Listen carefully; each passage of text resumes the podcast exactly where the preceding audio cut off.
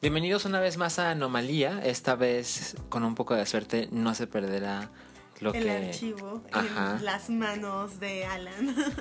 Sí. eh, No, no es la, la versión oficial de lo que sucedió, pero si lo quieres contar en ese momento es algo incómodo para mí, pero lo aceptaré. dificultades técnicas, pero fueron dificultades técnicas en tu computadora. Así que Ajá, pero eso quedó en el pasado. Hoy, hoy sí sale Anomalía número 5 febrero 16 con un... de 2016. Exacto. Y no olviden que este es un podcast que pertenece a la red de Pikey Network. Nos pueden encontrar en eh, elhype.com. Y en SoundCloud está en soundcloud.com diagonal Pikey Network. Nosotros somos Alan Acevedo Y Verónica de Santos. y tenemos cuenta de Twitter. Twitter se está muriendo, pero de todos modos allí seguimos. Y mi cuenta es arroba ALAN. Y ahí me encuentran como arroba dos sílabas. Exactamente. Y también pueden encontrar el hype en arroba el hype. Y también tenemos una cuenta de Facebook, que Facebook es nada cool, pero sigue bastante vivo. Y es facebook.com diagonal el hype. Y no olviden que también nos pueden descargar en iTunes como toda la familia de podcasts de El Hype. Y em, por razones que en este momento no, no son competentes para las personas, les tengo que decir que ya tendremos un feed ex- exclusivo de Anomalía en iTunes. Eh, por algunas razones complicadas y aburridas no teníamos, solo estaba como dentro de, de Pikey, Pikey Network, pero ahora es- estamos muy cercanos a tener nuestro propio feed. Entonces nosotros les avisamos cuando, cuando eso ya esté disponible. Para que se suscriban. Exacto. ¿Y de qué vamos a hablar hoy, Verónica? Hoy vamos a comentar dos películas oscareables. Estamos, yo creo como todo mundo, tratando de ponernos al día con las nominaciones porque ya falta una semana, semana y media Sí, sí, sí. para la entrega de los Óscares y yo todavía no hago mi quiniela, no sé tú, pero me gusta tener la mayor información posible. Creo, creo que hace muchos años que yo no estaba tan cerca de ver todas las películas nominadas. ¿eh? Pues a mí me faltan varias de las animadas y de las eh, extranjeras. Bueno, bueno, em, sí, yo me refería a las de mejor película. Ah, ya. Pero bueno, ahorita seguimos con eso. Hoy vuelve Notición Pokémon. Es la, la, la sección de Anomalía que solo ha existido una vez. Pero que se establecerá. pero, pero ya es mi sección favorita. Y yo creo que de muchos de tus este, seguidores. Ajá. Yo creo que también es la sección favorita de Salchi Junior. Ay, ese pendejo. Y, y hay otra cosa, ¿no? De lo que íbamos a platicar. Sí, vamos a darles un par de opciones de teatro en la Ciudad de México eh, y una de esas opciones en realidad la pueden ver en casi cualquier parte del mundo. Ok, mira, yo te sugiero que eh, seamos bastante breves. Hoy, hoy es bastante tarde. Y, y hay que editar esto. Y, y no me quiero parar con la computadora. Entonces, Y recordemos que este es el podcast de los martes. ese es el podcast de los martes. Que Es, sale los es- miércoles. es posible que aún salga el martes. Pero creo que lo mejor es que iniciemos ya con las noticias. Pasemos a ello. Eh, mira, vamos, no, cuéntanos la primera noticia. Bueno, la primera noticia es muy chiquita, en realidad es eh, que Sky Ferreira anunció que su nuevo disco saldrá este verano. El año pasado ya había dicho que para el verano del año pasado iba a sacar una canción en video. Al final de cuentas no salió nada. Eh, algunos dicen que por cuestiones em, técnicas, como tú comprenderás. eh, Yo sé un poco de eso, sí. cuestiones de salud, etcétera, etcétera. El caso es que no ha salido nada desde su disco de 2013, Nighttime, My Time, que a mí personalmente me gustó mucho. Eh, la canción que creo fue más conocida fue I Blame Myself. Y yo tengo como muchas expectativas en Sky Es, es una, es una canción de católicos, ¿no? Eh, eh, Mira, el nuevo disco se va a llamar Masochist. Oh, Así que hagan sus propias interpretaciones. Ajá. Ella, e- ella es hija o nieta, algo así, de la peinadora de Michael Jackson. O sea que ella cuando era niña iba de tour con Michael Jackson.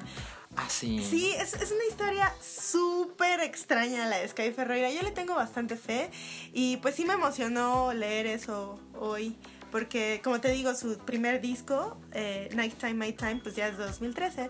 Y nada, pues búsquenla si no la conocían y si no, pues eh, investiguen un poquito de su vida nada más por chismosos.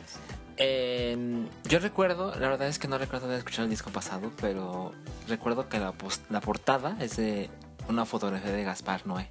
Ah, sí, eso yo no lo sabía. Es esta, es esta fotografía de ella. Ella- ¿Cómo dices que se llama el disco pasado? ¿Te acuerdas? Nighttime, My Time. Ella sale como en una regadera, como toda mojada, Sí. y la foto se toma como desde afuera a través de una pared de cristal o de una puerta de cristal empañada. Y está ella desnuda. Sí. Y con un fondo verde. Sí, es una fotografía de Gaspar Noé. Wow, no hemos hablado de Love, ¿verdad?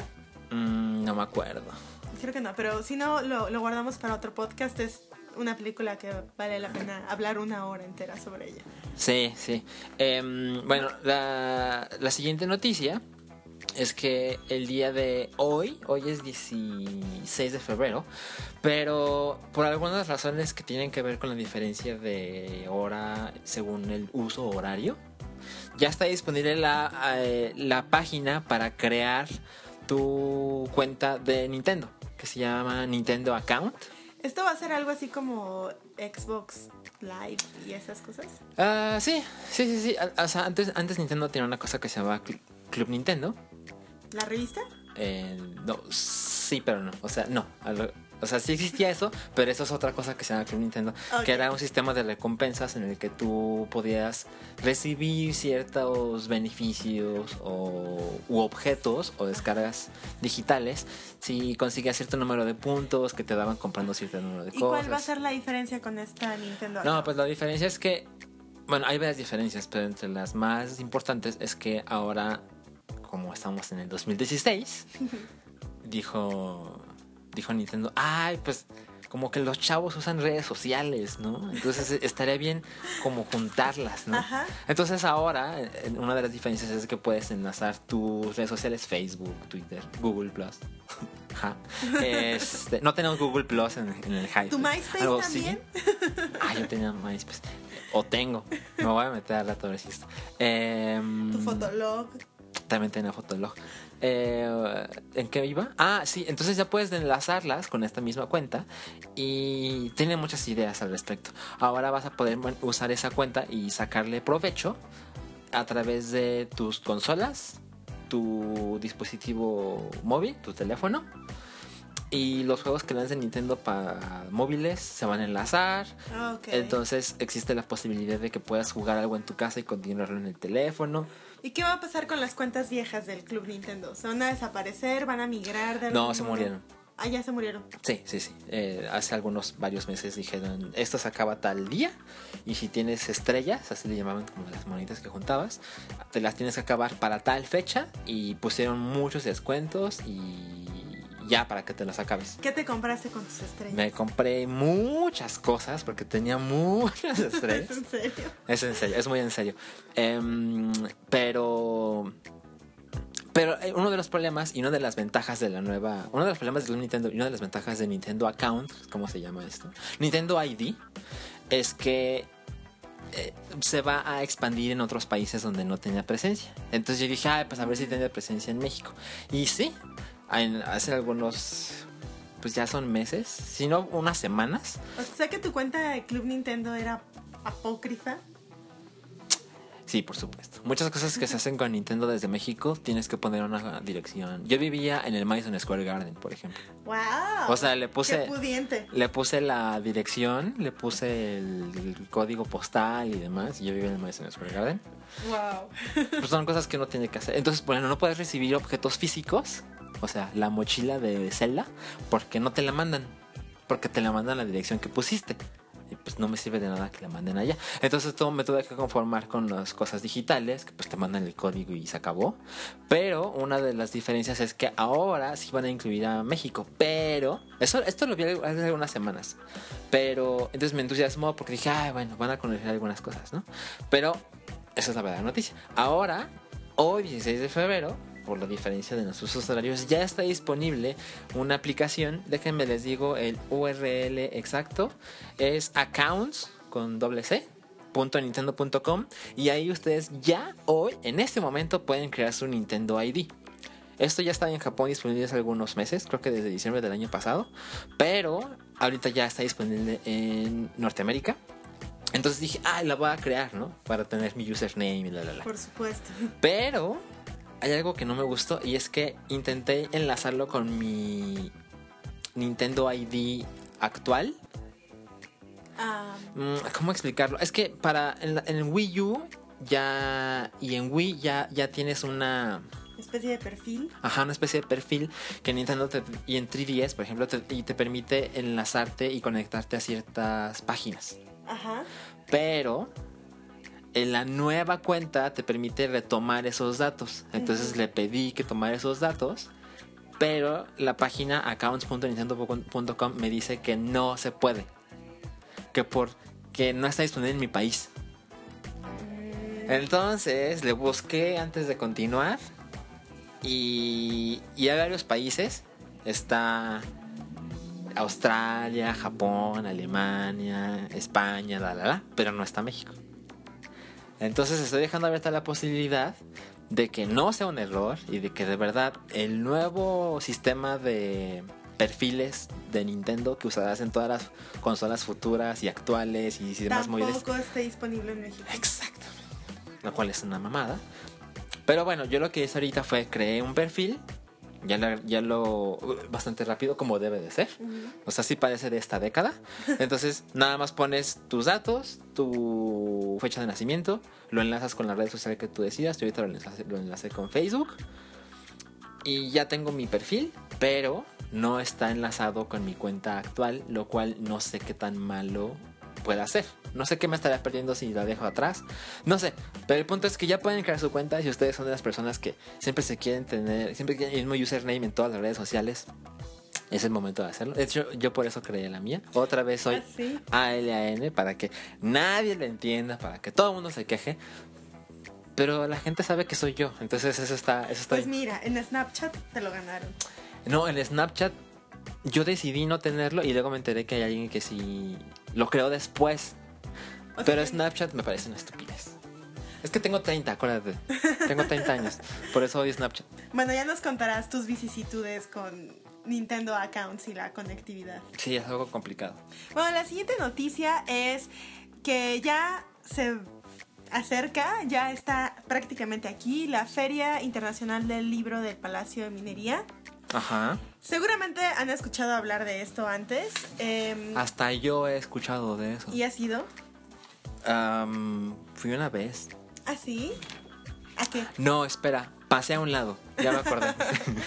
Es, mira, como tú y yo venimos de Guadalajara, la Feria del Palacio de Minería es resulta muy provinciana. este podcast se llama Anomalía Tapatía. De- Anomalía tapatía. Sí. La verdad es que después de, de- de haber estado en la FIL, esta feria parece muy chiquita, parece hasta claustrofóbica, porque hay una cantidad de verdad increíble de gente, pero también es que el espacio es pequeño, los eh, pasillos son angostos, todo está muy hacinado. Sin embargo, creo que tiene mucho encanto.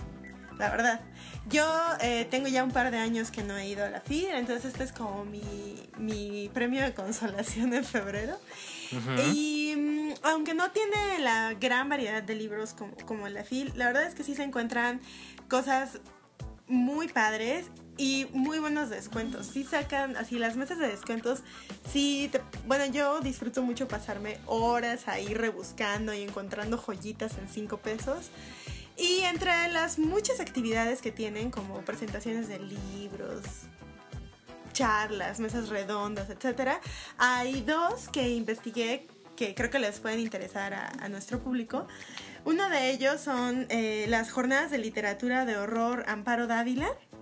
Ajá. El nombre es en honor a una escritora mexicana de la mitad del siglo que mm, de hecho este año se va a celebrar también el segundo la segunda edición de un premio de literatura de cuento de horror en su nombre con un muy una buena dotación son 100 mil pesos si tienen por ahí algún cuentito inédito búsquenlo googleenlo no está nada mal y mm, bueno, estas jornadas eh, eh, hablan o sea, se trata de discutir, ¿no? Temas de la literatura de horror, que no olvidemos, es la semilla del cine de horror. Entonces, si a usted le gustan los zombies, si usted es fan de The Walking Dead, el viernes em, a las 7 pm en la capilla va a haber una charla sobre las transformaciones del zombie.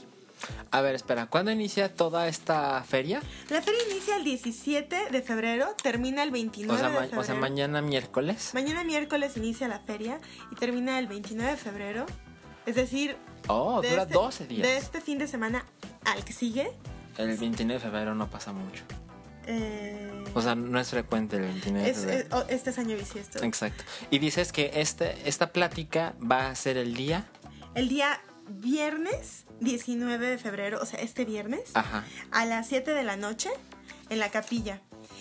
Va a moderar Alberto Chimal, un escritor mexicano eh, muy adepto a este tipo de temas. Y en- entre las personas que van a estar presentes aquí va a estar Vicente Quirarte. Él es un gran estudioso de la literatura de horror, en especial del vampiro. Tiene un, libro sobre precisamente como la conformación de la figura del vampiro.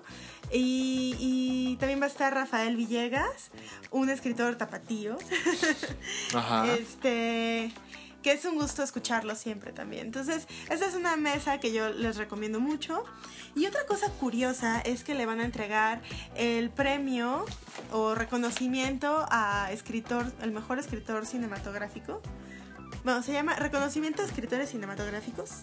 La edición de este año, 2016, se la van a entregar a Carlos Cuarón, El hijo de Alfonso. el hijo de Alfonso Cuarón, precisamente. Mm, suena.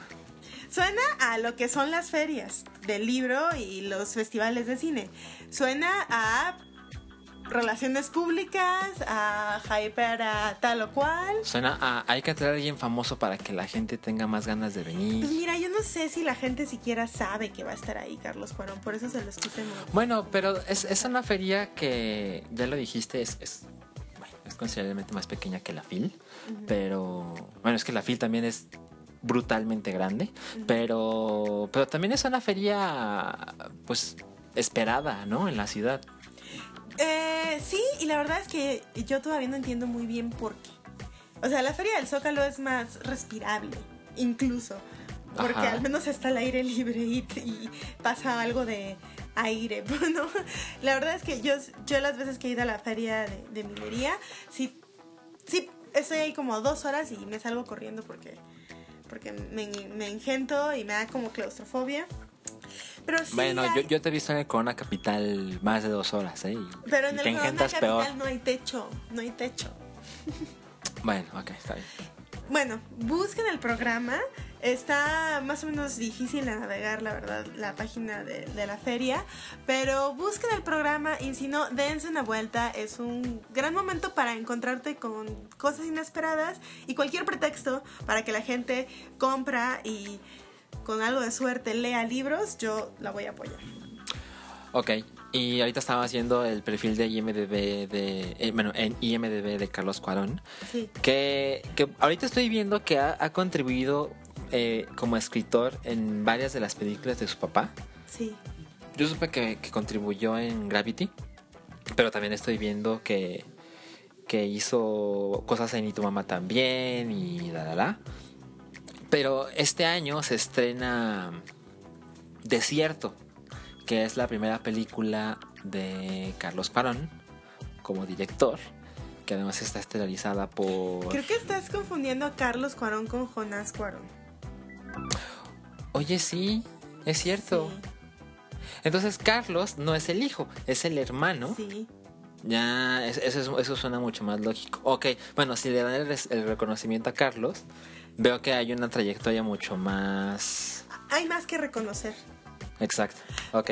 Pero eh, estabas mencionando Desierto. La Ajá, que, que, que, que es de que Jonas Cuarón. Yo sí tengo ganas de verla. Perdón, perdón. Nah, yo no tengo ganas, pero creo que sí la voy a Me parece una gran idea convertir las historias de migrantes en una historia de horror. Porque la verdad es que yo creo que esos son Yo creo que muchísimas de las personas que experimentan este viaje, de verdad, es una pesadilla hecha realidad. Eso me parece una gran idea. No, sí, sí, sí. Creo que mi problema tiene más que ver con Gael.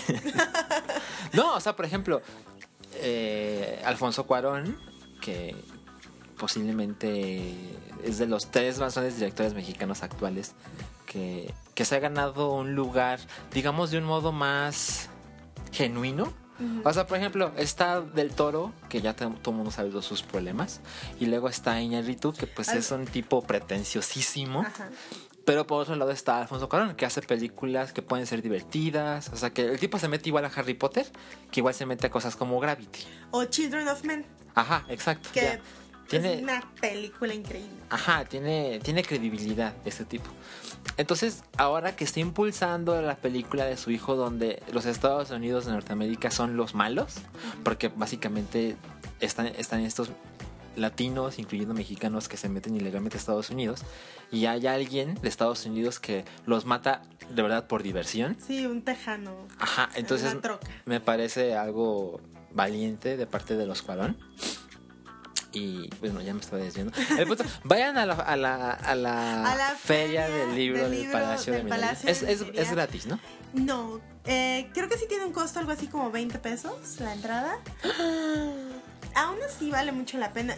Yo creo que eh, Sabes, a diferencia de la FIL, aquí las charlas, los, los recintos de las charlas son tan chiquitos que realmente tienes una oportunidad de hablar y de estar cerca de escritores y creadores. Porque en la FIL de repente ya son unos eventos así de dimensiones gargantuescas que estás no sé, es como el corona capital de los libros, para que veas.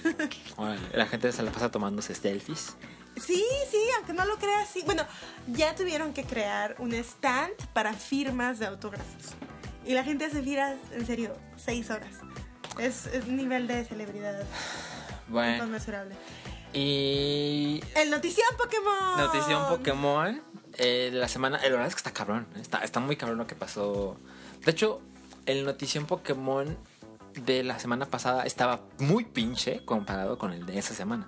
Y me refiero al de la semana pasada con el que valió madres. Mira, lo impresionante es que hay notición Pokémon para cada semana. No, bueno, pero por supuesto. Hay un nuevo Pokémon que eh, primero se dio a conocer su nombre japonés. Ajá. Y se llama Magiana. Entonces, en, un principio no sabíamos si era el nombre exclusivamente japonés o es el nombre exclusivo, eh, o es el nombre en todos lados. Porque hay algunos Pokémon que tienen diferente nombre en Japón que en el resto del mundo. Pero hay algún Pokémon que, o sea, por ejemplo, Pikachu, se llama Pikachu en todos lados, ¿no? Exactamente. ¿Hay más como ese que tengan. Sí, sí, sí, sí. Pero la verdad es que son, son pocos. Son pocos los que tienen nombre universal, digamos. Pero Magiana no será un nombre difícil de pronunciar para alguien de América, por ejemplo. Entonces se, reveló Magiana, que es uno de los protagonistas de la próxima película, donde sale Volcanion. Que, es el, que es el que se había anunciado hace como un par de meses, ¿no? Eh, no, ya tiene más meses, que es tipo... Que fuego y agua al mismo tiempo, que son opuestos. Si ustedes se dan cuenta de que Verónica también está nerdeando con Pokémon es porque ella juega Pokémon Shuffle. Muy cabrón. Tiene un problema.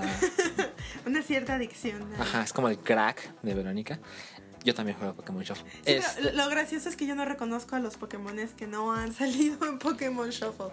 Ajá, exacto. Verónica. Salvo los de la primera generación. Verónica ningunea. Así, ah, ese es bien chafa, ¿no? Ese no hace nada en Pokémon Shuffle. Es un legendario. Bueno, el punto es que este, este nuevo Pokémon es tipo Fairy. Y todo, todo, indica que es tipo. ¿Solo Fairy? Todo indica que es Fairy Steel, o sea, hada acero. Lo cual es esas mezclas extrañas porque acero es súper efectivo contra hada. Pero, pero bueno, sale en la misma película que Volcanion, que es tipo fuego y agua. Oye, pero ¿no crees que esto es una táctica algo así como los nuevos niveles de Super Saiyajin cada que sale una película de Dragon Ball? Eh, no, porque... Pues es que ya resulta que hay nuevos Pokémones así cada que se les antoja. Que bueno, pueden hacerlo, ¿no?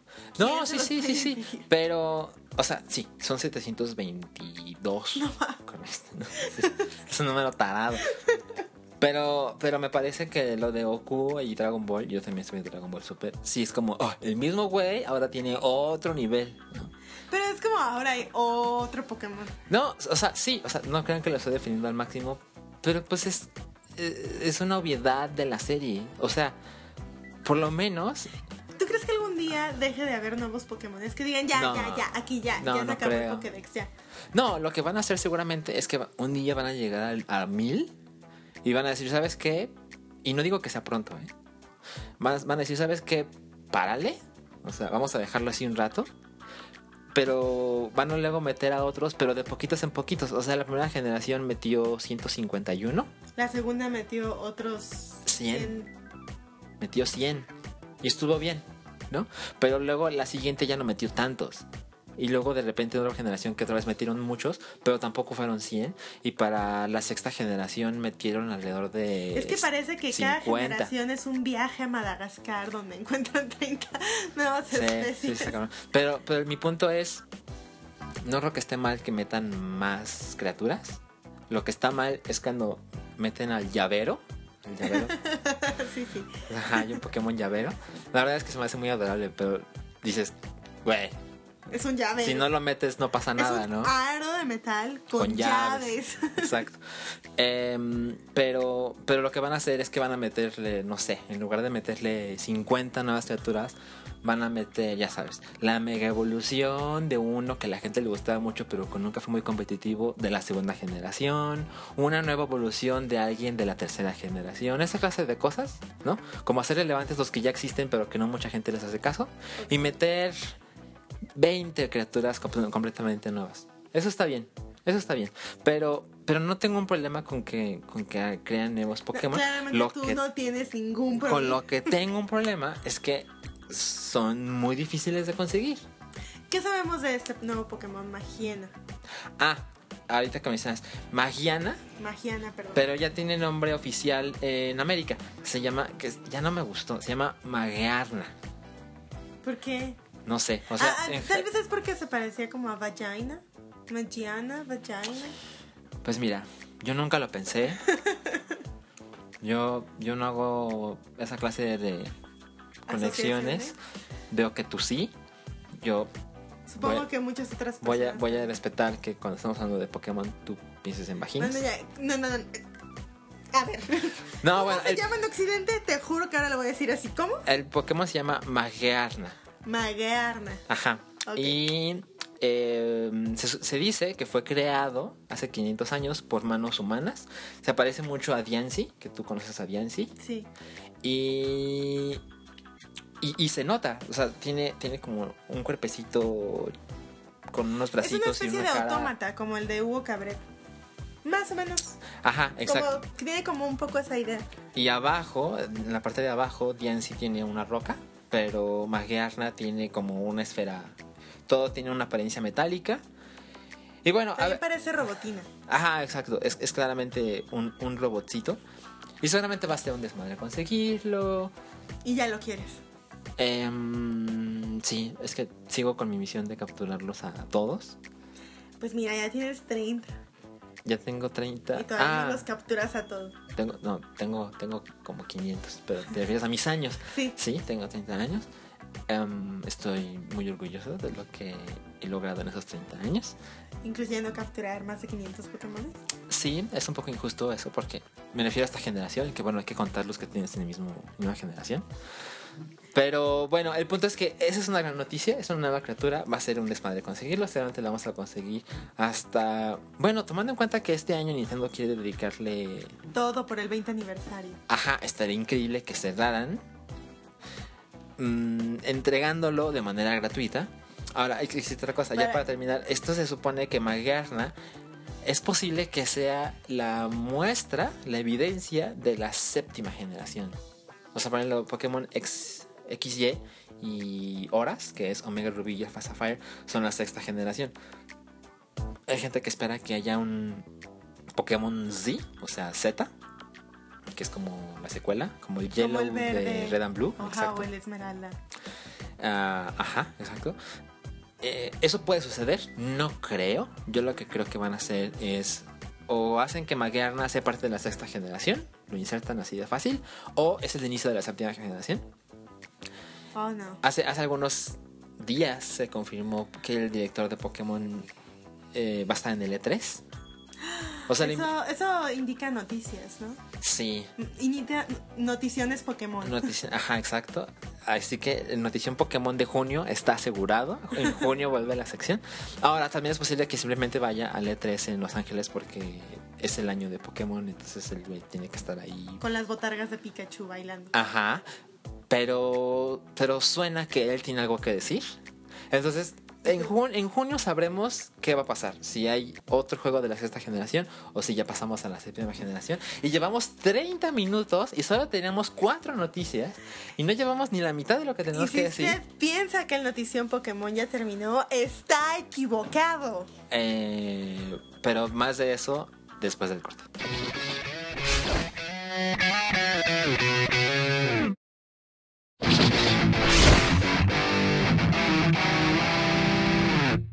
Bienvenidos de vuelta a Anomalía.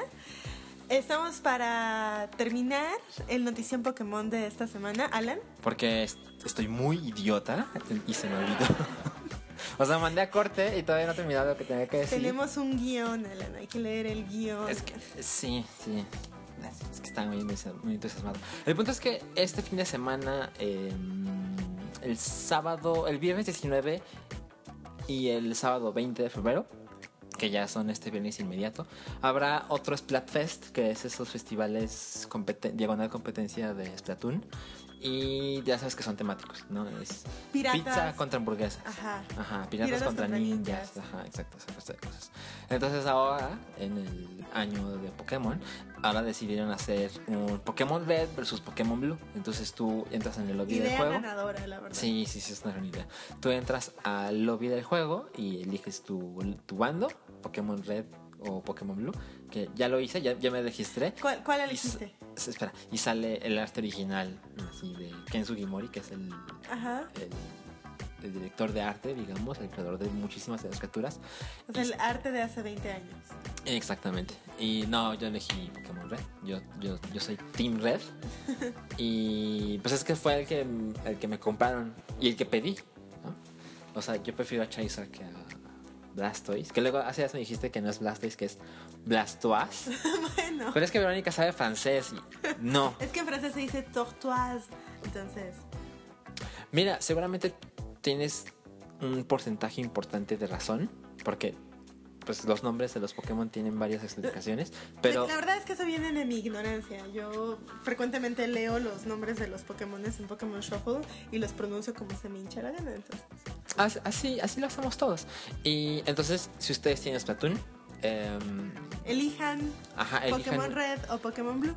Exacto. Y esto inicia a las 8 de la noche del viernes, tiempo de México, y termina a las 8 de la noche del sábado. Entonces, para que lo tomen en cuenta, cancelen a sus amigos. Cualquier plan que No están disponibles para nadie durante esas 24 horas. A menos que quieran ir al cine. Y una de las películas que está todavía en cartelera y que vimos recientemente es Brooklyn. Ajá. Una película que parece un chick flick, ¿no? Eh, Sí. Es sobre una chica en los años 50 que vive en Irlanda, en un pueblo donde no hay como para dónde hacerse, no tiene como muchas oportunidades de trabajo, ni de educación, ni prospectos amorosos. Realmente su vida está un poco estancada. Y gracias al apoyo de un sacerdote, eh, consigue una visa y se va a Nueva York, a Brooklyn, a Estados Unidos, donde ya tiene un empleo apalabrado, donde va a vivir con una señora en una especie de casa de asistencia y otras chicas de su misma edad. Y vienen un montón de conflictos que mm, hacen que parezca a primera vista, si tú solo ves el trailer, un chick flick. Pero en realidad no creo que se limite a eso. No, no, bueno, yo en Anomalía 4, me gusta decir Anomalía 4, es como Rocky. Rocky 2, en Anomalía Deberíamos 4, Ponerlo con números romanos. sí, deberíamos hacerlo. Anomalía episodio 4, no sé, el podcast contraataca, ¿no sabes? el podcast contraataca. Este, en Anomalía 4, creo que fue en el 4, yo mencioné que realmente Brooklyn iba a estar bien aburrida. Y, ahora pues te estás tragando tus palabras. Sí, no, bueno, la vi a Brooklyn el fin de semana uh, medio sin ganas. Mm, pero lo suficientes ganas como para verla en el cine. Y me pareció una película maravillosa. Me pareció realmente encantadora. Me pareció. Digo, todos.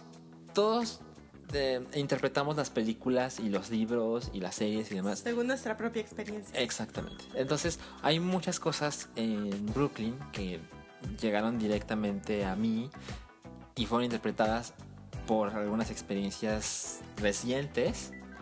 Y, y eso hace que me, me, haya involucrado de inmediato con la película. Yo, yo siempre tengo una, tengo una extraña obsesión, bueno, no sé si es extraña, no sé si mucha gente la tiene, pero tengo esa duda de en qué momento en que ves una película realmente ya estás dentro de la película. O sea, siento que hay películas que puedes pasar viendo así, llevo hora, hora 20 y no te absorben nada. Ajá, y al protagonista no le creo nada, por mí que se muera. Y se le muere su hijo y hasta risa me da, ¿no? O sea, de, que no te pudiste meter. cínico. Ajá, exacto. Pero, pero hay películas que así, en medio segundo, ya estás. Ya te preocupas por el protagonista, ruteas por él o por ella, deseas que los malos se, se, pudan en el infierno y que los buenos triunfen. Y, y con Brooklyn me pasó eso muy rápido. No, no, no, sé, no recuerdo en ese momento en qué escena, pero muy rápido yo ya estaba así, con el corazón más sensible que de costumbre. Hay una parte, como, como se pueden imaginar, eh, pues los viajes obviamente de, de, Europa a América y viceversa eran en barco. Entonces la parte en que la chica protagonista, que es Saoirse, Saoirse Ronan, eh, si tienen dudas como sobre, cómo pronunciar el nombre de la actriz principal, pueden buscar el sketch de Stephen Colbert al respecto.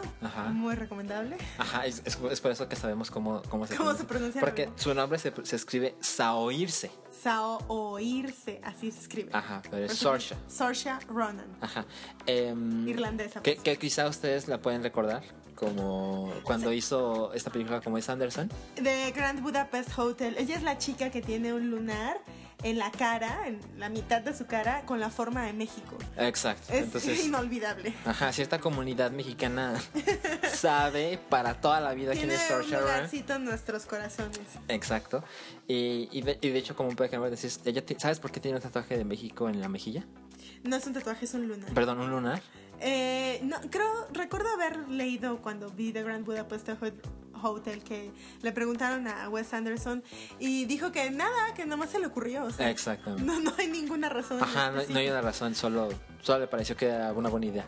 Y ya, y Wes Anderson being Wes Anderson. Una, una de las virtudes que tiene México como país es que la, la silueta de nuestro país es, es muy reconocible. Sí, tengo un par de amigas que cuando se fueron a vivir a otro país se hicieron sendos y muy bonitos collares, como un dije con la forma de, México.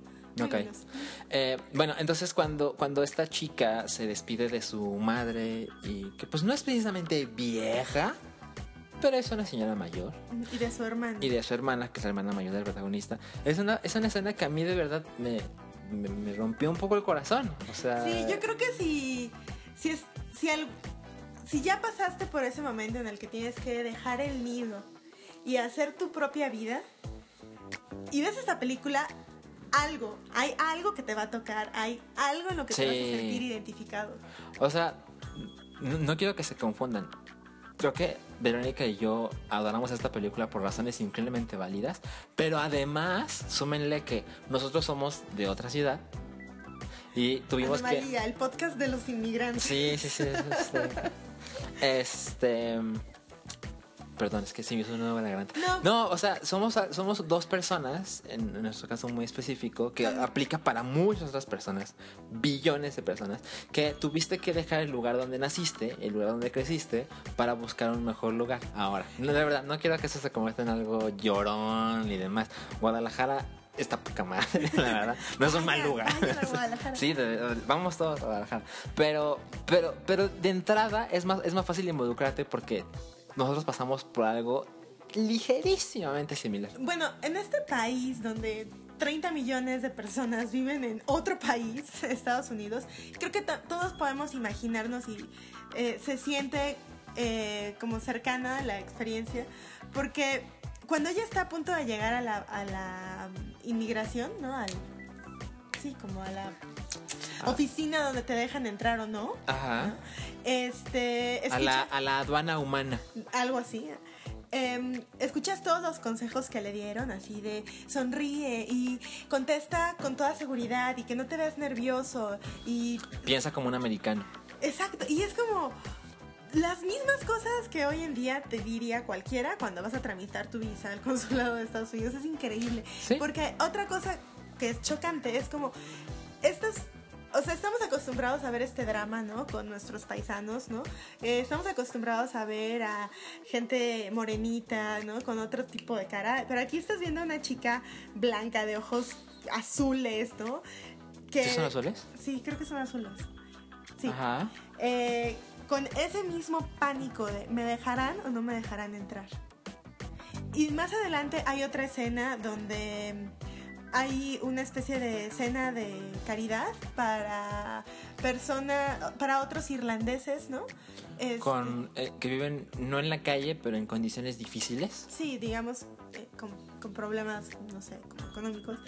Y hay un momento en el que hablan de estas personas y dicen, bueno, es que estas son las personas que construyeron las carreteras, los ferrocarriles, las calles de este país.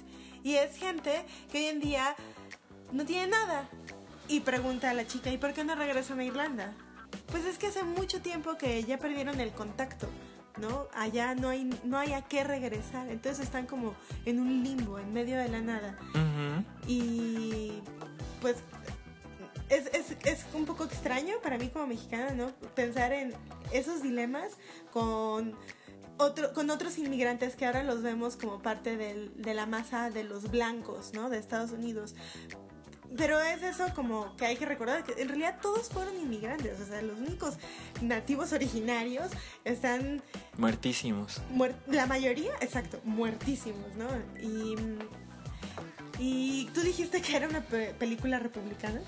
No, no, no, al Ay, contrario. perdón, dijiste que era una película demócrata. Sí, claro, porque es una película americana, bueno, estadounidense, de que, que se enorgullece de, de reflejar cómo este país, Estados Unidos, fue creado por los inmigrantes, por gente que vino de otro lado, dio lo mejor de sí por necesidad o por las razones que, que hayan sido necesarias y crearon un gran lugar y es parte de la magia de Nueva York, que es una ciudad estadounidense como lo llaman, americana, que está bastante cerca, por así llamarlo, de Europa. Entonces se ve beneficiada de esa inmigración, Sí. de que hay ciertos sectores de, de, otros, muchos otros países y partes del mundo que se reunieron en Nueva York para crear una que hoy en día es posiblemente la ciudad más importante del mundo. Sí, y además hay, sí hay como, analizando un poco la historia, sí hay como una enaltecimiento de las personas que hacen como su propia vida, ¿no? Que hacen su propio destino, que crean su propia fortuna. Eh, de hecho, la protagonista un poco eso es lo que está haciendo, ¿no? Y, y, y para eso tiene que dejar un poco atrás su vida anterior. Y es, es- está muy bien actuada. Saoirse Ronan está nominada a Mejor Actriz. Sí. Y yo creo que sí se lo merece. Yo tenía mis dudas. Yo sí tenía un poco mis dudas porque... Pues no sé, parecía una película demasiado simple como para eh, que desplegara a tal grado una actuación digna de nominarse. Pero yo creo que se lo merece mucho. Y la producción de, de- de arte y, y de vestuario está impecable. Impecable. Em, yo, yo pensaba lo mismo de Brooklyn. O sea, dije, ay, así, típica película de época que solamente. Ajá. Y. Mira, yo sé que no va a ganar mejor, Actriz. mejor actriz. pero la verdad es que sí tengo un crush muy intenso. Con Saoirse Ronan a partir de ahora. Me parece que es una chica increíblemente hermosa. Eh, en la película sale... O sea, su personaje es, es, es de orígenes humildes, Sí. pero, pero ella... Se va transformando a lo largo. Ajá, e- ella realmente crece, o sea, en un principio de la película, ella es, es la chica que se la pasa llorando y que extraña su casa y que le, le- le cuesta mucho despedirse de su madre y de su hermana. Pero cuando termina la película ella es absolutamente otra y, y no fue fácil. Y, y- y pasan los años, y sí se siente que pasan los años, eso es importante en una película. Sí, por otro lado, la podemos ver como una película de crecimiento, ¿no? Que es como, seguro no has Sí. escuchado este término de coming of age Sí. o el Bildungsroman, ¿no? La, la que, esa es como la versión literaria, ¿no? La, la novela de, de convertirse en adulto o la novela de crecimiento. Esto es una historia así y es una historia eh, donde la protagonista es una mujer, lo cual no es tan común. Y sí está eh, como algo relacionado con, con la vida sentimental de ella, pero, pero al mismo tiempo ella se está construyendo como profesionista, por ejemplo, ¿no? Que es algo que no vemos tan comúnmente en personajes femeninos. Y otra cosa que me gustó mucho de la película y que trae a colación algo de lo que he querido hablar últimamente, es que sale eh, un actor que hay que tener como los ojos sobre él. Yo de veras voy a estarlo siguiendo. Se llama, no sé bien cómo se pronuncia porque es un nombre irlandés, pero se escribe Dom H. Nal. Seguramente es Gleeson. Domhnall, ¿no? Domhnall Gleeson. Pero es que esa MHN suena raro. T- t- Seguramente se va a pronunciar de un modo completamente Ah, sí, bueno, si, si Saoirse se, se pronuncia Saoirse. Ajá, eso va a ser Domhnall Ajá, ajá. Gleason. Es un pelirrojo que en cuanto le vean la cara, van a, va a tener como ecos, ¿no? Así, ¿dónde lo he visto? ¿Dónde lo he visto? ¿Lo Sí, porque visto? yo, yo estaba viendo Brooklyn y dije, es que la acabo de ver en otra cosa, pero no me acuerdo en cuál. Y ya vimos en cuál. En The Revenant. Exacto. Él tiene un papel en The Revenant como el jefe de la compañía eh, que les encarga esta expedición para recolectar pieles. Ajá, es, es el jefe de Leonardo DiCaprio. Es el jefe de Leonardo DiCaprio, ajá. El que les dice eh, qué hacer y qué no hacer. Ajá. Eh, pero también lo vieron en Star Wars. En Star Wars, él es como... En el episodio 7. En el episodio 7 de Star Wars. Él es como el rival en maldad de... Kylo Ren. De Kylo Ren, ajá. Ajá, ¿se acuerdan que hay una relación ahí extraña entre Kylo y. Perdón, no recuerdo el nombre del personaje de. Star Wars. Pero es como de hermanitos. A ver quién se gana el amor, el, el abrazo del papá ese día. Exacto. Y. Y le dice, no, pues es que este güey dejó que se escapara el negrito. Exacto. Entonces, ay, ve por. Ay, limpia el desmadre que hizo este tonto, ¿no? Entonces ahí va y se pelean entre ellos. Y luego Kylo le dice, pues. Pues tus soldados que no son nada confiables, es tu culpa. Y luego el pelirrojo se queja con el papá, de es que Kylo me jaló el pelo. y así. Ajá. Bueno, ese es Donald Ese es, Gleason. Exacto. Y también aparece en Ex Máquina, que yo no he visto Ex Máquina. Ay, ni yo. Mea culpa, estoy es un gran como pecado de- del año pasado que no la he visto. Y en 2013 eh, estelariza con Rachel McAdams eh, About Time, una cuestión de tiempo, le pusieron en inglés, que es del mismo director de eh, digo en español, perdón, que es del mismo director de Love Actually y Nothing Hill. Una película bien linda. Eh, de esas de como ciencia ficción que no te explican nada, ¿no? Me, me fascinan esas películas de ciencia ficción donde no sale alta tecnología ni nada. Las cosas sencillamente así son, ¿no? Eh, al parecer el subgénero se llama New Age. No, no me crean mucho, pero en About Time, que es de Richard Curtis, él es el protagonista, entonces ahí es donde le van a poder como ver la cara. Eso sí es un chick flick. Eso sí es un chick flick, pero muy lindo. Y eh, también sale en Harry Potter. No estoy seguro. Él es uno de los hermanos de. ¿Cómo se llama el pelirrojo? Ron Weasley. De Ronan Weasley. Ajá. Es, un, es uno de los hermanos Weasley, pero no, no me acuerdo exactamente cuál es. Bueno, es que si salen dos pelirrojos en una película, pues tienen que ser algo, ¿no? O sea, tiene que haber sangre. Pero bueno, es- el tipo eh, sí tiene, sí te, te puedes dar cuenta de, de su rango. Él es Bill Weasley, que es el hermano mayor. Porque son cuatro. Es el hermano mayor, los gemelos y Ron. Y él es el hermano menor. Yo lo que siempre digo del Harry Potter, vi las ocho películas y no recuerdo nada.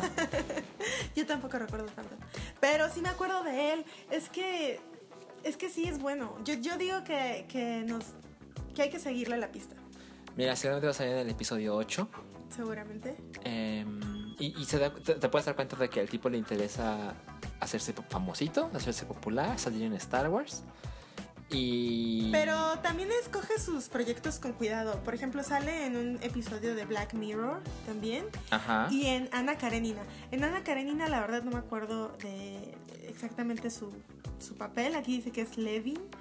Pero no me acuerdo de él. Ahí sí no. Bueno, es que también los actores británicos, pues, nacen para hacer esta clase de películas. Supongo. Bueno, esa, esa es una película, esas son las dos películas que vimos. Yo recomiendo muy, muy intensamente que vean Brooklyn. Yo la pasé muy bien. Tampoco va a ganar el mejor película, pero También es una película como safe, que puedes, puedes ir con tu mamá, puedes ir con tus amigos, puedes ir, puedes ir casi con cualquier persona. Es una película que le va a gustar, yo creo, a mucha gente. sí, sí, sí, sí, eso creo. Y lo que sé es que no va a ganar, no, no va a ganar mejor película, pero, pero sí es definitivamente una de las películas más bonitas que vi que se hicieron el año pasado, se el año pasado. Y la vería otra vez. Y también hay que seguirle la pista a Saoirse Ronan. Sí, sí, por supuesto. Es un breakthrough. Y la otra película que vimos es Carol. Carol, otra película bastante oscareable que ha dado mucho de qué hablar. En Estados Unidos se estrenó hace como tres meses y recuerdo que mi timeline se llenó así de posts, recomendaciones y halagos, de verdad, así casi religiosos a la actuación de Kate Winslet. Digo de Kate, perdón, Kate Blanchett. de Kate Blanchett.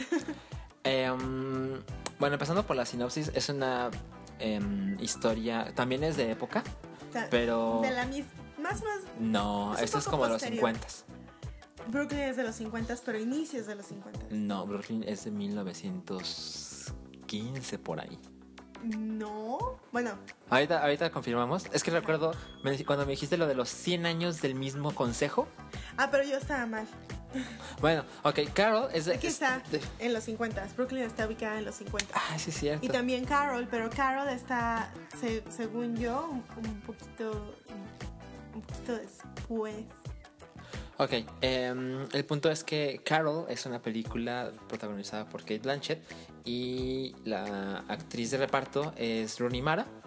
Rooney, es? Rooney Mara La- cosplayando a Audrey Hepburn. Ajá, exacto. Muy extremo. Que Rooney Mara es esta chica de la The Girl with the Dragon Tattoo. Y, y es, es, es una historia que no se vayan a confundir. Y creo que es muy importante que yo en este momento diga algo que, que, que yo pensé de la película, pero que no he visto en muchos lados. No es una película de dos lesbianas. No, es una película. Es una película que a mí de verdad me, me parece que eso es muy relevante. Es de verdad una película romántica que sucede que quienes protagonizan este amor son dos mujeres, una se enamora de la otra y viceversa. Es decir, no es una película como Blue is the Warmest Color, que eso es una película de lesbianas. Esta es una Y que película... las lesbianas dicen muy claramente que en realidad no es una película de lesbianas.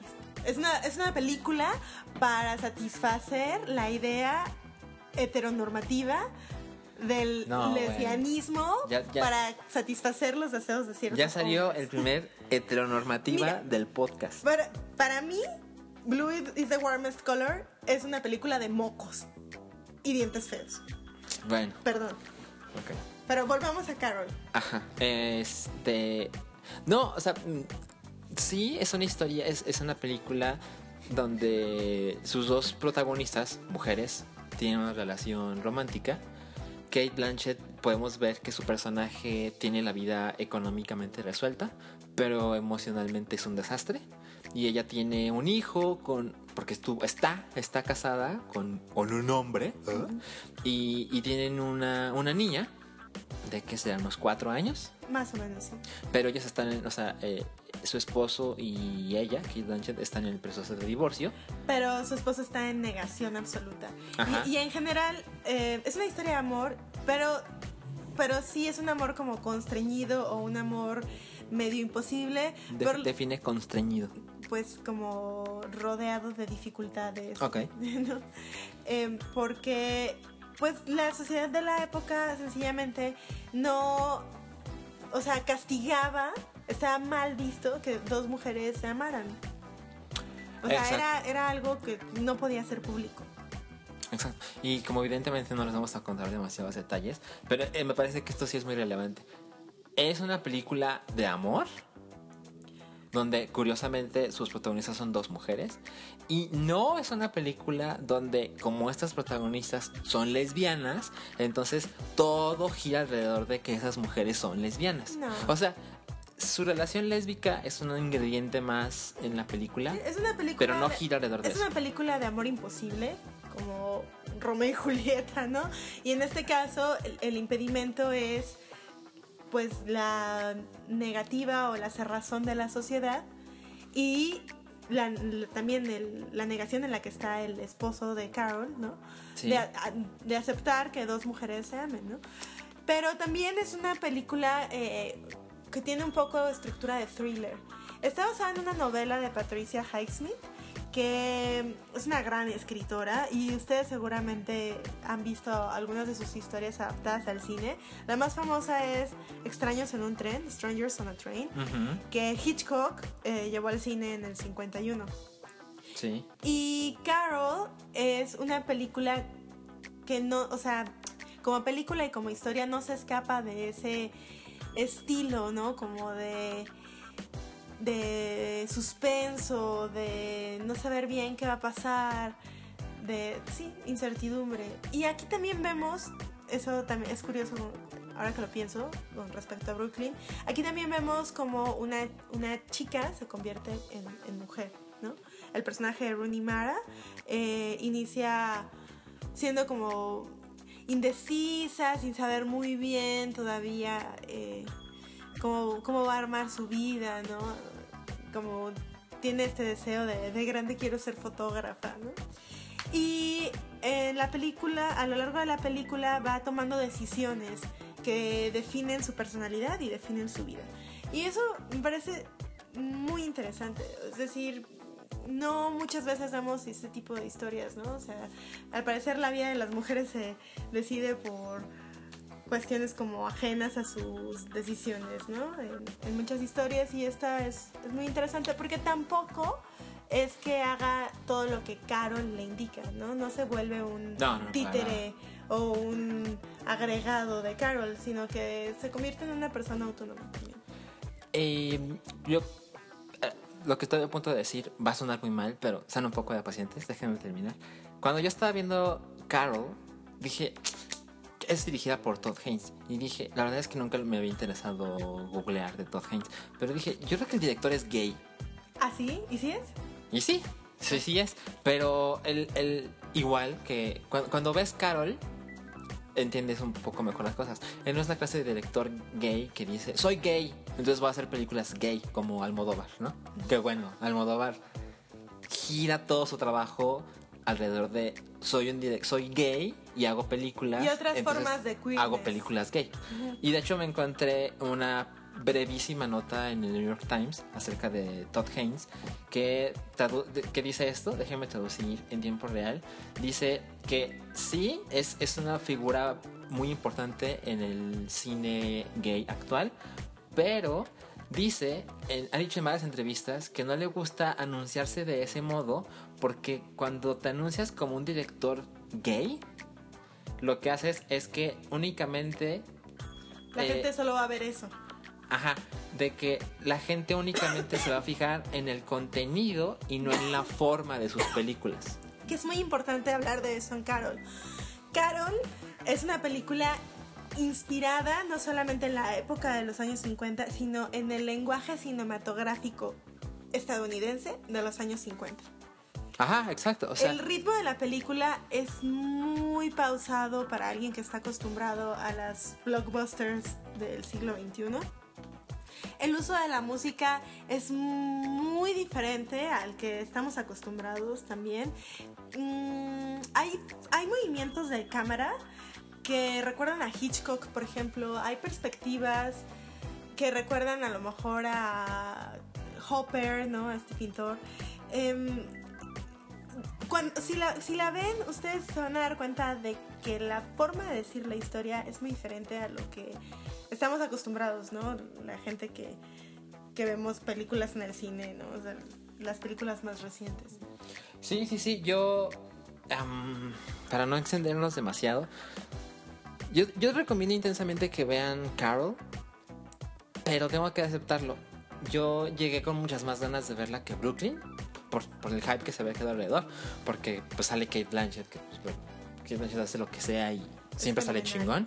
Y Ronnie Mara, que me parece, bueno, es una, es una mujer mucho más joven, pero nada más asomamos un poquito a su IMDb y ya tiene películas con David Fincher, tiene películas con Steven Soderbergh y tiene una película con Spike Jones. Y tiene 20, tiene 30 y debe tener como 31 años. ¿no? Y se parece mucho a Audrey Hepburn.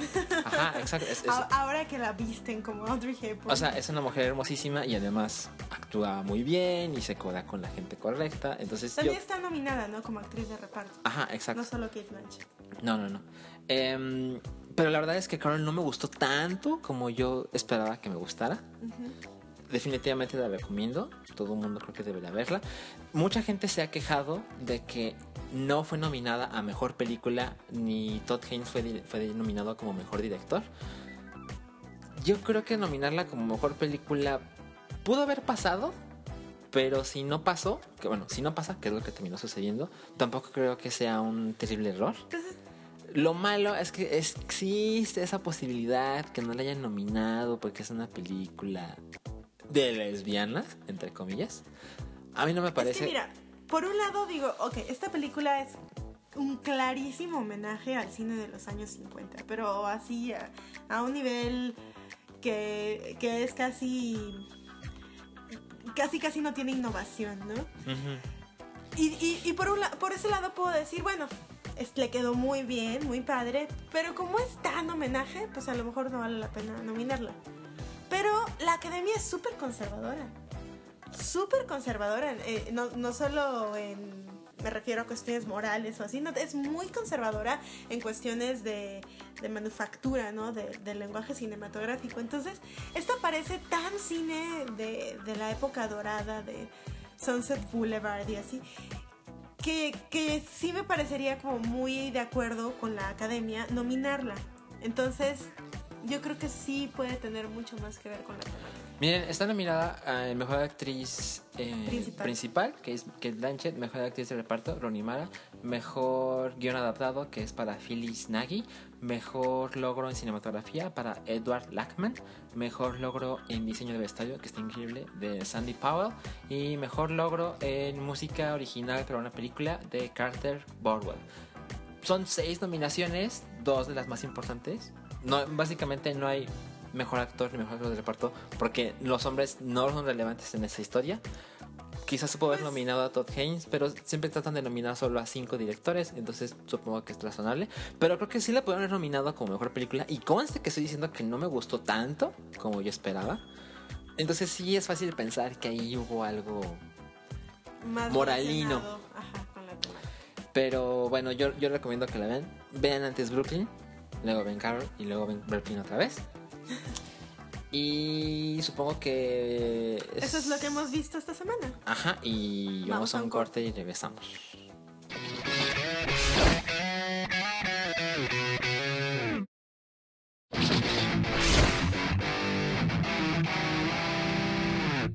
Estamos de vuelta en la parte final de Anomalía número 5. Anomalía con V. Anomalía 5. Y yo no tengo nada que recomendarles esta, este fin de semana, pero Verónica sí. Afortunadamente somos dos personas. Yo no hice mi tarea, Verónica sí hizo su tarea. Y nos vas a recomendar... ¿Con qué quieres empezar?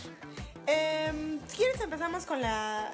Para seguir con la temática de los Óscares, está en cartelera El abrazo de la serpiente, una película colombiana que es, es muy extraña. Yo no la he visto, vi el trailer, tengo muchas ganas de verla. Se trata de una historia basada en las historias reales de dos antropólogos que viajaron a la, al Amazonas para buscar una planta medicinal y al mismo tiempo se encuentran con una cultura prácticamente extinta de, de personas que vivían en, en el interior profundo de la selva y que durante siglos lograron eh, evitar contacto con los colonizadores. Está toda filmada en blanco y negro. Hay una gran parte de los diálogos en una lengua indígena y hay como, co- el tema de la locura o de cómo uno se vuelve loco. eh, es, algo que es- resulta evidente en el trailer y que me recuerda mucho a Fitzcarraldo de, de Werner Herzog. Entonces, a mí en general me interesan muchísimo las narrativas de la conquista, las narrativas de eso que hace poco fui a, unas ruinas arqueológicas en las de Tulum y es increíble, de verdad es insultante como en las placas informativas del, del área arqueológica hablan de la llegada de los españoles como una fusión de culturas, pero en realidad fue un exterminio, un genocidio a, a sangre fría y con espadas, o sea, no, no había tantas armas de fuego, fue a mano. Y esta es una historia contada por un director colombiano del cual yo la verdad no sabía nada. Su nombre es Ciro Guerra. Esta es su, tercer, su tercera película largometraje. Las anteriores es una que se llama Los viajes del viento de 2009 y La sombra del caminante de 2004. Yo la verdad es que nunca había oído hablar de él, pero está muy hypeada esta película y pues sí tengo muchas, muchas ganas de verla. Mira, yo vi el tráiler y se ve, se ve. Se ve que la voy a ver. Nada más porque tengo un serio compromiso con este honorable podcast. Pero me aburrí tanto. Con el trailer. Sí, y dura dos minutos. No, bueno. Pero bueno, la última vez que dije que algo iba a estar bien aburrido Fue Brooklyn. fue Brooklyn.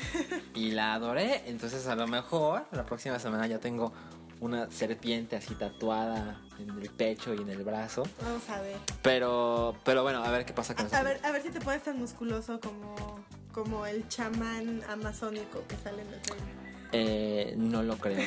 Sobre todo porque faltan siete días para el próximo podcast. Bueno, las otras dos recomendaciones son de teatro. Recuerden que este podcast es de cultura pop fuera del radar Sí. y no se limita a cine televisión, sino que trataremos de incluir otras manifestaciones de la cultura.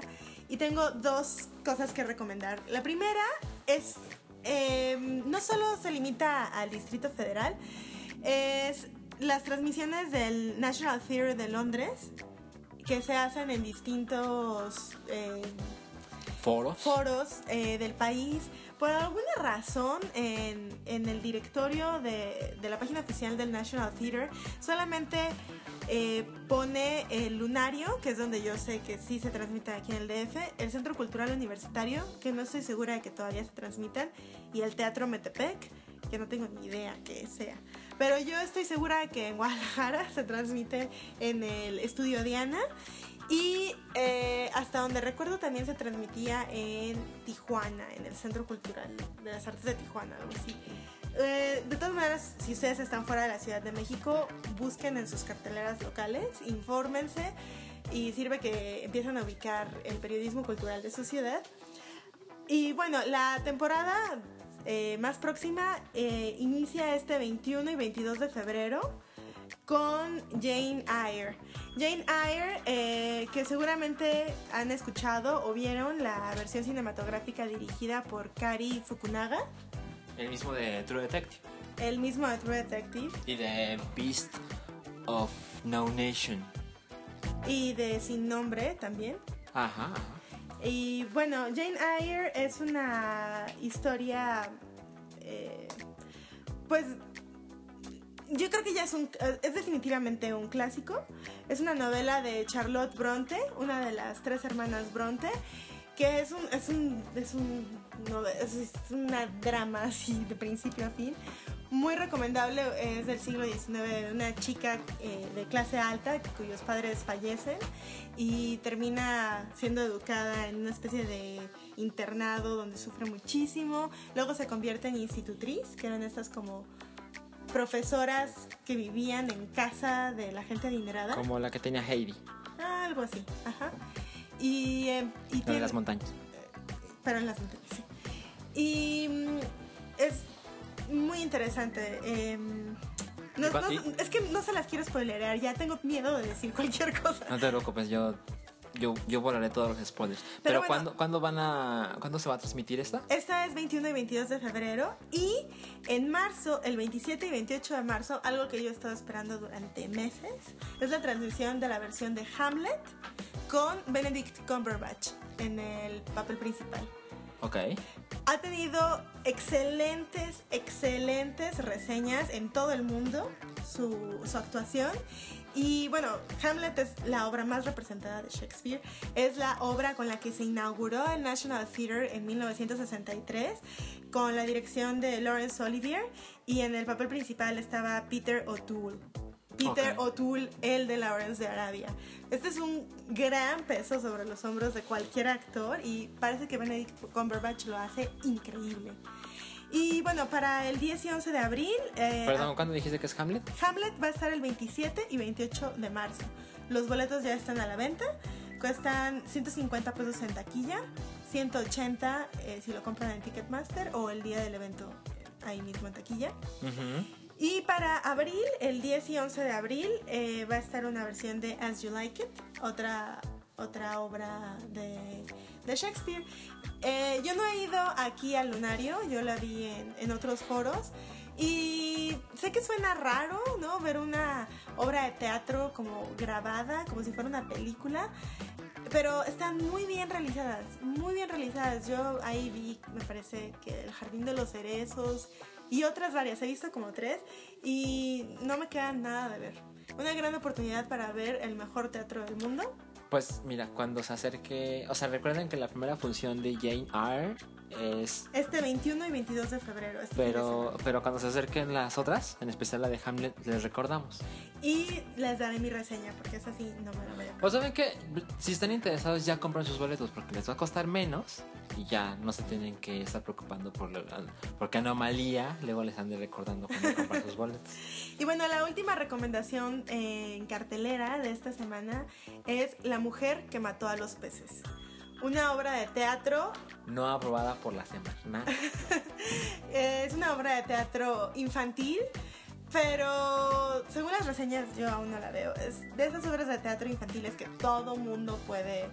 Es como si fuera una película de Pixar, ¿no? Así, cualquier persona la puede disfrutar. Ajá, para todas las edades. Sí, es una película adaptada a partir de varios cuentos infantiles de Clarice Lispector, una escritora nacida en Ucrania, pero llegó a los meses de edad a Brasil, de las más importantes de la literatura hispanoamericana del siglo XX, definitivamente de las más importantes escritoras brasileñas de la historia, que, bueno, además de escribir periodismo, por muchísimos años, novelas fenomenales, experimentales, filosófi- filosóficas como La Hora de la Estrella, relatos que no le piden nada a cualquier maestro del cuento breve. Escribió cuentos para sus hijos, cuentos infantiles, y uno de ellos es La mujer que mató a los peces, que escribió para explicarle a su hijo Paulo que durante un viaje que hizo él, pues se le murieron sus mascotitas. Es una historia eh, que, o sea, en la adaptación, al parecer, según lo que investigué, Clarice habla en primera persona y describe como la dinámica familiar, el oficio de la escritura y la relación con los animales. Ex- y tiene como también esta función de enseñarle a los niños ¿no? a respetar la naturaleza y los animales. Pero al parecer, de hecho la pueden ver completa en YouTube, aunque yo preferiría verla. No está tan bien grabada, ¿no? Entonces yo preferiría verla en persona. Este, pero parece que el montaje también está bastante locochón. Y está en el Teatro Helénico, en temporada hasta el 13 de marzo, todos los domingos a la 1 de la tarde. El Teatro Helénico está en Avenida Revolución 1500. Eh, pueden llegar en Metrobús, se bajan en la estación Altavista y caminan unas cuadras. Y cuesta 100 o 120 pesos. ¿Qué Eh, días? Están solo los domingos, domingos a la 1 de la tarde. Y el precio, eh, pues las distintas fuentes que consulté variaban, pero está entre 100 y 120 pesos. Bastante accesible, creo yo. Y pues tengo muchas ganas de verla también. Pues. Mira, yo. No, es- no es obligatorio que dé mi comentario, pero la verdad es que me has contado mucho de esa escritora. De Clarice Lispector. Ajá. Y, y pues sí me interesa por eso. O sea, no estoy muy. No, no- no he leído jamás algo de ella, pero. Pero sí puedo disfrutar algo que en lo que ella contribuyó de un modo inusual. Porque pues es una temporada que pues en algún momento se termina y demás. Entonces a lo mejor eso puede ser la entrada para que me den ganas de leer uno de sus libros. A lo mejor no. No, no, no, no, no sé si tenga tanto que ver como con su obra principal, o sea, su obra narrativa. Em, ella está publicada en la editorial Ciruela, con S, Ciruela. Así que sus libros son un poquito caros, porque todos son importados, Ciruela es española. Eh, pero si, si pueden, denle mucho una oportunidad, sobre todo a sus relatos. Yo creo que esa es la mejor manera de entrar eh, a su obra. Por ejemplo, Relatos de Familia, que es un libro que trae como 11 cuentos. Que es el que, es el que más te gusta, ¿no? Pues am- mi favorito hasta ahora, porque no he leído toda su obra, es La Hora de la Estrella, pero es una novela muy experimental y es como muy filosófica, no es tan fácil de leer. Yo le sugiero iniciar con sus cuentos breves. Ok, bueno, pues Eso fue todo. Eso fue todo por Anomalía 005. Em, pues como se pueden haber dado cuenta, duró un chingo. Teníamos, teníamos que rescatar cosas de la semana pasada. Exactamente, para que no todo sea un desperdicio de, de cosas y de tiempo. y no, no olviden que la cuenta de Twitter de Verónica es... Arroba dos sílabas. La mía es arroba ALAN. Y este podcast está disponible en elhype.com, en soundcloud.com diagonal anomalía, No, No, perdón. Soundcloud.com diagonal. Y también va a tener pronto su feed en iTunes. Nosotros confirmamos cuando, cuando esto esté disponible.